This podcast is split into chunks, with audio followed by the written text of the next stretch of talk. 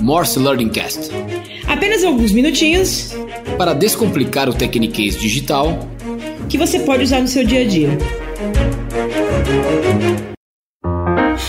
Olá pessoal, meu nome é Anderson Luiz Amaral, sou Chief Data Officer na IO e consultor em Data Science e hoje vou explicar para vocês a diferença entre Machine Learning e Deep Learning.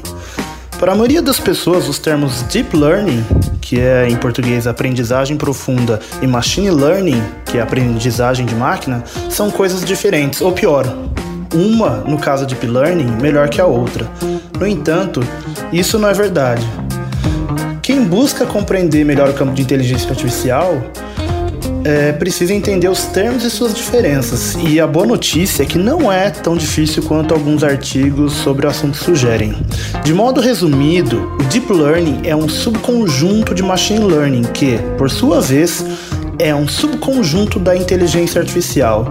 Em outras palavras, Deep Learning é Machine Learning. Claro que as aplicações onde cada um é usado são diferentes. Enquanto em machine learning, e aqui eu vou chamar de machine learning tradicional, por assim dizer, um, um, ser humano precisa identificar e codificar manualmente os recursos aplicados com base no tipo de dados, por exemplo, valor de pixel, forma, orientação. Um sistema de deep learning tenta aprender esses recursos sem intervenção humana adicional. Veja o caso de um programa de reconhecimento facial, por exemplo.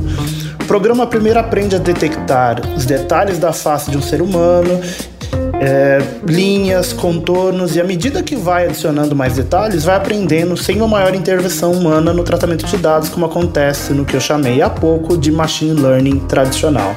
Claro que Deep Learning acaba, por conseguinte, usando mais recursos, como GPU e tempo de treino, enquanto o normal para Machine Learning tradicional são alguns segundos para algumas horas, Deep Learning pode levar semanas de treino.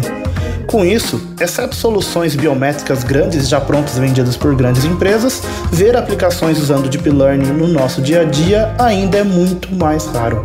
Claro que isso é algo momentâneo, pois a inteligência artificial evolui ao passo em que a humanidade vai criando processadores mais eficientes e também mais dados vão sendo produzidos e disponibilizados. Obrigado por participar de mais uma edição do Morse Learning Cast. Maiores informações sobre o tema e o convidado do dia estão no descritivo deste podcast. Lembrando que, assim como qualquer outro idioma, a fluência no digital também está na prática do dia a dia. Se você gostou do conteúdo e do que está aprendendo conosco, compartilhe, porque quanto mais profissionais fluentes no digital ao seu redor, maiores as chances de avançar na digitalização de seus projetos e sua empresa.